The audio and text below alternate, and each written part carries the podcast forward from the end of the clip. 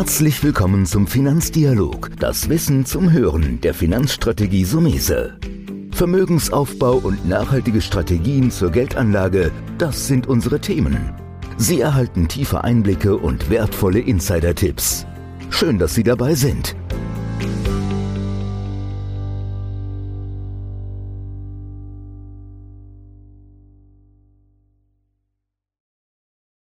Die heutige Podcast-Folge beschäftigt sich mit dem Thema das asiatische Jahrzehnt. Asien wird immer wieder als Anlageregion genannt und immer wieder gibt es Phasen, da kann man dort wirklich gutes Geld verdienen, aber es gab auch schon Phasen mit großen Einbrüchen. Ich habe mir heute eingeladen Tilman Galler, Kapitalmarktexperte von JP Morgan, um dieses Thema Asien, Geldanlage in Asien tiefer zu beleuchten. Erstmal, Herr Galler, herzlichen Dank, dass Sie heute mit dabei sind. Ja, hallo. Steigen wir direkt ein. Manche reden auch von der Dekade an Asien, das asiatische Jahrzehnt. Warum ist die Region Asien gerade jetzt so interessant geworden?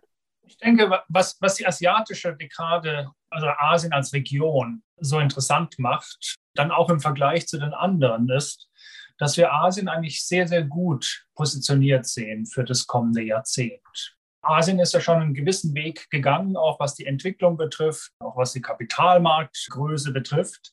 Aber wenn wir allein mal auf die demografische Entwicklung schauen, sehen wir, dass in Asien momentan die größten Binnenmärkte der Welt im Entstehen sind. Und das ist natürlich eben nicht nur China, was ja durchaus jetzt schon mehr oder minder breite Bekanntheit erlangt hat, sondern es sind eben auch andere Länder wie Indien, die in den nächsten zehn Jahren einen Riesensprung machen werden, wo Millionen von Menschen jetzt an die Mittelschicht dann aufsteigen werden. Und es gibt aber eben auch zum Beispiel Südostasien, der ASEAN-Bereich ist auch eben etwas, was man nicht vergessen sollte, wo wir auch da durchaus positive Entwicklung sehen.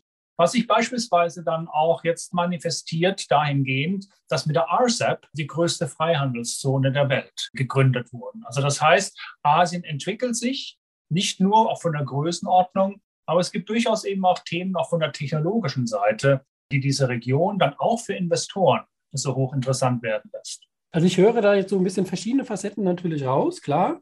Man sagt ja immer, jüngere Bevölkerung ist natürlich entsprechendes Wachstumspotenzial für die Wirtschaft da. Damit haben wir also einen demografischen Vorteil zu Europa quasi, wo wir ja ein bisschen altern. Dann dieser Aufstieg in der Mittelschicht hört man aber schon seit einigen Jahren. Ich meine, Indien, da würde ich jetzt vielleicht auch mal zwei Blöcke, drei, vier Länder mal rauspicken, um da ein bisschen reinzugehen. Weil ich kann die Grundanalyse verstehen, habe aber natürlich bei Indien, der angeblich größten Demokratie der Welt, weil man da manchmal auch seine Zweifel hat, welche Analysen habt ihr da? Wieso sagt ihr gerade, Indien hat dieses Potenzial? Sind es einfach die Parameter, die ihr einfach über die Analyse habt laufen lassen, weil ihr verfolgt wahrscheinlich diese Märkte ja schon fast Jahrzehnte? Ja, es ist natürlich, in der Frage klingt schon etwas, so eine gewisse Skepsis dann mit Indien an. Aber ich glaube, gerade auch in der jetzigen Zeit äh, darf man nicht unterschätzen, dass Indien trotz aller Fehler, trotz aller ja, Ineffizienzen, trotz aller manchmal auch Korruptionsprobleme, die es da gibt, immerhin die größte Demokratie der Welt ist. Und was Indien sicherlich auch von Vorteil ist, dass sie eben auch natürlich auch aus Grund, Gründen der Historie Teile auch des Rechtssystems, auch the, the, Rule of Law mehr oder minder geerbt haben, dann auch von, von den Briten. Das bedeutet eben, dass auch Themen auch wie, wie Eigentumsrechte, das sind alles Dinge, wo Indien durchaus meines Erachtens auch sehr kompetitiv ist. Und was es auch ähm, dann gerade auch, wenn man mal in die Unternehmen hineinschaut, wir sehen, dass da auch von der Governance es teilweise hervorragend geleitete und hervorragend gemanagte Unternehmen gibt. Das ist natürlich eben wie immer in den Emerging Markets. Man darf das nicht mit den Standards vergleichen, die wir bei uns haben. Aber es haben sich da auch in den letzten Jahren globale Champions entwickelt und wir erwarten auch, dass das zukünftig der Fall sein wird. Und mhm. es sind eben nicht nur die, die Themen jetzt auch im IT-Bereich, im Software-Bereich, im Software-Services-Bereich, sondern eben auch bei den, bei den Finanzunternehmen. Und da wird mancher die Stirn runzeln und sagen, oh Gott, Indien, Finanzunternehmen. Da habe ich doch neulich etwas unangenehmere Nachrichten gehört, Das, da muss man verstehen, dass der indische Finanzsektor und Bankensektor so ein, so ein gewisses Janusgesicht hat. Also es gibt die auch staatlich dominierten Banken, die teilweise ein sehr mangelhaftes Geschäftsmodell, Servicemodell, auch mangelhafte Risikokontrolle haben, die sich manchmal dahingehend äußern kann, dass man über zehn Tage und länger im Durchschnitt braucht, bis er mal eine Kreditzusage hat. Und es gibt aber eben auch die privatwirtschaftlich organisierten Banken, die, nachdem die Privatisierung dann auch in den 90ern stattgefunden hat, dann mehr oder minder vom Reißbrett neu eine Bank aufgebaut haben, die wirklich exzellente Standards haben, auch was Risikomanagement betrifft, was die Servicequalität betrifft, was mehr oder minder die, äh, die Reaktionsschnelligkeit auf Anfragen betrifft. Und die profitieren nicht nur, dass der Kuchen in Indien, auch was das Vermögen und was, was die Wirtschaftsleistung betrifft, immer größer wird, sondern sie können eben auch Marktanteile gewinnen. Und das ist eben das, was den indischen Markt so hoch interessant werden lässt. Neben natürlich auch der naheliegenden Thematik auch des Konsums in vielen Facetten, wo eben auch indische Unternehmen gerade auch bei dem, im lokalen Markt eine sehr, sehr starke und sehr, sehr gute Position haben. Ich habe bewusst nachgefragt. Natürlich kann man, wie Sie das schön gesagt haben, das nicht pauschal sehen. Du musst ja in Indien wieder die einzelnen Branchen ansehen.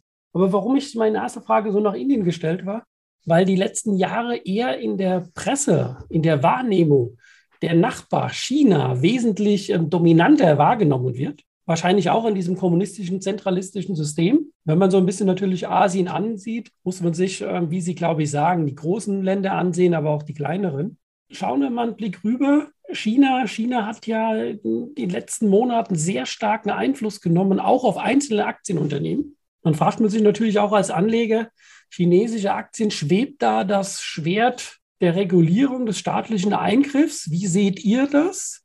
Ansonsten ist natürlich ein gigantischer Markt, es entstehen ja da auch ständig Champions. In Indien hat man diese Wahrnehmung noch nicht, in China hat man eher die Wahrnehmung, aber da hast du wieder den, das Gefühl, was ich eben so beschreibe, zu sagen, boah, ist das alles zu politisch? Also ich, ich denke, das ist genau ein ganz wichtiger Punkt, den man dann auch als Investor berücksichtigen muss. Es, es, gibt, es gibt auch bei den sehr, sehr vielversprechenden Märkten, äh, die sind nicht perfekt. Und jeder Markt hat seine eigenen Probleme und seine eigenen Herausforderungen. In Indien ist das sicherlich teilweise auch das Thema Ineffizienzen, die da sind, teilweise das Korruptionsproblem. Und in China ist das, wie Sie es angesprochen haben, ist natürlich dann auch, äh, wenn man in China investiert, muss man sich bewusst sein, man investiert in ein Land, wo die kommunistische Partei eine sehr große Kontrolle ausübt über die Wirtschaft und über die Unternehmen. Und da muss man sich eben dann auch bewusst sein, wohin geht die Richtung? Also was ist eben auch die, was ist politisch gewünscht? Wo wird politische Einflussnahme genommen? Wo finden Regulierungsverschärfungen statt? Aber es ist nicht immer nur der negative Bereich. Es gibt im Umkehrschluss eben auch, wo findet politische Förderung statt?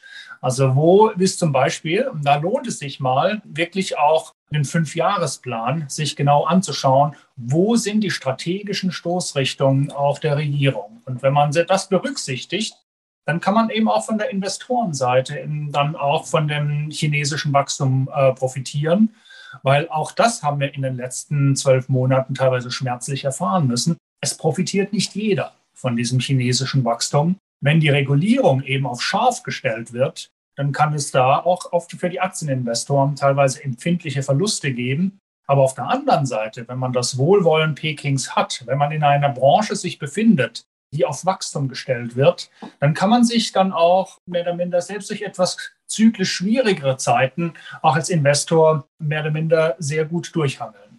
Mhm. Jetzt haben wir die zwei großen Länder beleuchtet. Ich will jetzt nicht, will jetzt nicht natürlich alle Länder machen, aber so ein paar, die ein Potenzial haben. Es wird immer mal so ein bisschen natürlich noch das Thema Japan, Australien, gehört ja auch mit so zur asiatischen Region. Vielleicht da zwei, drei Statements dazu. Und dann haben wir natürlich noch so Aufsteiger wie Indonesien, Südkorea, Vietnam, die wahrscheinlich gegenseitig profitieren wollen von dieser neuen Zollunion. Wenn ich das richtig rausgehört habe, ist ja diese Union, Zollunion jetzt, ich glaube, sogar zum 1. Januar gestartet, wo es zwar noch keine gemeinsame Währung gibt, das ist ja das Projekt Europa, aber das Abbau, der Abbau von Handelsbeschränkungen fokussiere ich, wie wird zum Beispiel Australien, Japan davon profitieren? Beziehungsweise, was bedeutet das auch mal für kleinere Länder? Gut, also ich, ich denke, dass gerade auch, wenn man auch das Thema RCEP angeht, ist einer der Vorteile jetzt für die beteiligten Länder, dass es zukünftig zu einer stärkeren auch Regionalisierung der Wertschöpfungsketten führen wird. Also das bedeutet eben auch, dass man bisher jetzt auch äh, auf dem Hochpunkt der Globalisierung überall, egal wo es am effizientesten, am billigsten war, letztendlich die Produktion hinverfrachtet hat. Das ist jetzt dann auch, das wird zunehmend schwieriger werden. Und das heißt, von dieser Regionalisierung auch der Wertschöpfungsketten bedeutet das eben, dass dann auch diese Länder verstärkt jetzt dann auch davon profitieren sollten, dass auch die Investitionstätigkeit lokaler stattfindet. Also das ist, äh, das ist schon mal ein wichtiger Punkt. Neben den anderen Vorteilen auch, dass natürlich dann auch Handelshemmnisse, Zölle, dass diese mehr oder minder diese Ineffizienzen, die da stattfinden, sukzessive abgebaut werden. Und da man natürlich überall auch äh, regional meistens auch den größten Anteil und den größten Kuchen vom Außenhandel hat, profitieren die Länder verstärkt davon. Aber Japan ist, ich denke, aus Investorensicht aus zwei Seiten sehr interessant, aber auch interessant geworden. Auf der einen Seite ist es interessant, weil es jetzt innerhalb Asiens ein weit fortgeschrittenes Industrieland ist. Das heißt also auch, der Aktienmarkt tickt teilweise ganz anders als die Märkte in China, in Indien oder in Südostasien. Das heißt, schon, schon allein dahingehend bekomme ich als Investor Diversifikationsvorteile. Und das andere kann man, da kann man Australien auch noch dazu nehmen. Australien eben auch jetzt als eher rohstofflastigeres Land und Markt gehört auch da in die Kategorie hinein, wo man entsprechend eben auch mehr oder minder, wenn man in der Breite dann investiert in die Region, in die pazifische Region, da, wenn man Japan und Australien hinzunehmen, ein etwas geringeres Risiko fährt, als beispielsweise, wenn man das jetzt konzentriert nur in dem Schwellenland Asienbereich macht. Der zweite Punkt, das sage ich, wo ich dann gesagt habe, Japan geworden, und das ist, hat, das hat mit der Bewertung zu tun. Der japanische Markt in den letzten ja, fast Jahrzehnten war fast, fast durchgehend ziemlich grauslig, was, was die relative Wertentwicklung hat. Es gab immer wieder mal ein Jahr, da gab es eine vielversprechende Entwicklung. Als dann Abenomics eingeführt wurde, dann, dann hat der Topics wieder mal Leben gezeigt, aber sonst war es eigentlich im langfristigen Bereich sehr enttäuschend. Aber trotzdem, ich fand es auch wieder mal bemerkenswert. Ich habe jetzt mal, mir jetzt mal die Gewinnentwicklung Japans wieder mal angeschaut in den letzten 20 Jahren. Der Japan, die japanischen Unternehmen haben ihre Gewinne oder zumindest auch die Gewinne pro Aktie versiebenfacht. Und warum hat sich das nicht in, in den Aktienkursen so niedergeschlagen?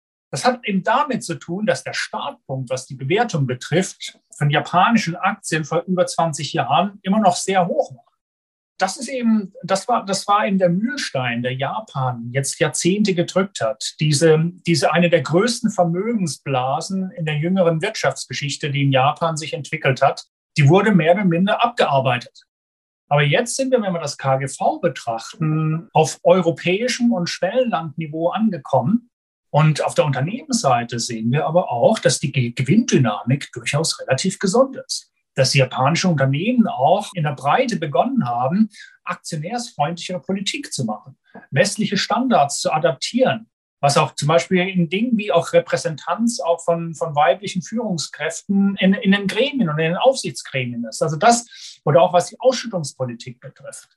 Also das ist, äh, das sind alles Dinge, die sich in den letzten Jahren sehr stark verbessert haben, was eben auch den japanischen Markt eben jetzt für die Zukunft unserer Ansicht nach deutlich interessanter werden lässt.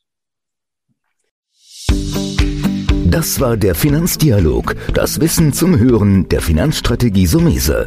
Natürlich ist dieser Podcast keine Anlageempfehlung, denn jede Anlageentscheidung muss individuell getroffen werden. Idealerweise ist sie Teil einer ganzheitlichen Strategie, die exakt zu Ihnen passt. Dazu müssten wir uns persönlich kennenlernen. Besuchen Sie uns auf sumese.de